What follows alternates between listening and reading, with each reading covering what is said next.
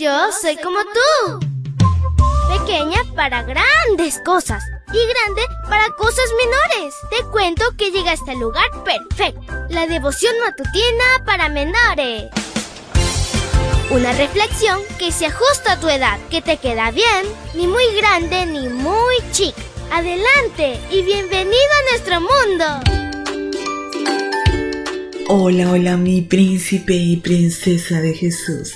Qué genial, llegó el día más bonito de toda la semana. Que disfrutes de este día y de la presencia de nuestro Padre Celestial. Feliz sábado, te saluda tu amiga Linda. Y el versículo para hoy se encuentra en Esther 3.8. Dice así, entre todos los pueblos que componen las provincias del reino de su majestad, hay uno que vive separado de los demás, tiene leyes distintas de las de los otros pueblos y no cumple las órdenes de su majestad.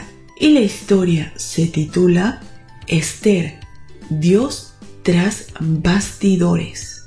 Esther significa estrella y este fue el nombre que llevó como reina. Su nombre original era Adasa y significa mirto. Ella era huérfana, pero su primo Mardoqueo, que evidentemente era bastante mayor que ella, la crió como su propia hija. A estos personajes les tocó vivir bajo el imperio medo-persa, siendo rey Asuero, también conocido con el nombre griego Jerjes. Los incidentes registrados en este libro ocurrieron aproximadamente entre los años 483 y 473 a.C. Aunque Mardoqueo y Esther fueron muy cautelosos para que nadie se enterara en cuanto a su nacionalidad y por ende sus creencias, es evidente que sabían a quién recurrir y cómo buscar la orientación divina. Por ejemplo, nota los siguientes casos. Número 1. Cuando Amán requirió que todos se arrodillaran ante él, Mardoqueo marcó la diferencia porque era consciente que solo ante Dios se debe uno arrodillar. Esther 3.2 conocía los diez mandamientos. Número 2. Amán reconoció que dentro del vasto imperio había un pueblo que se distinguía por tener leyes diferentes. Además, ese pueblo no respetaba las leyes del rey que iban en contra de sus leyes. Evidentemente se refería a la ley de Dios, Esther 3.8. Número 3. Cuando Mardoqueo le envió el mensaje por escrito a Esther en cuanto a la inminente amenaza que iba a afectar a todo el pueblo, le insinúa que por su posición en el palacio actuará a favor de ellos. Pero entonces Mardoqueo aclara que si no actúa aún así, la liberación de los judíos vendrá de otra parte.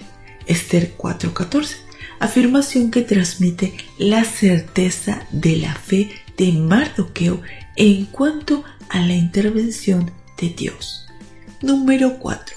Finalmente Esther le envía a decir a Mardoqueo el primer paso en la estrategia para procurar librarse del amenazante genocidio que el pueblo se reuniera y ayunara durante tres días para que ella encontrara gracia cuando confrontara al rey con la petición de liberación.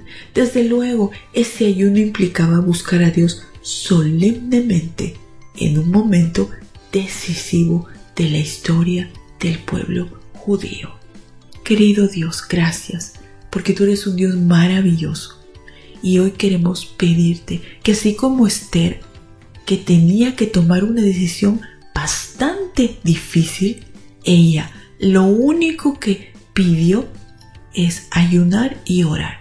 Señor, en momentos difíciles, ayúdanos a buscar tu presencia antes que todo, porque tú eres el único que puede ayudarnos en cada momento de nuestra vida. Te lo pedimos en el nombre de Cristo Jesús.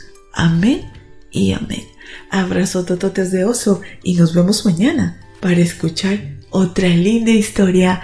Hasta luego. Hoy creciste un poco más. ¿Qué?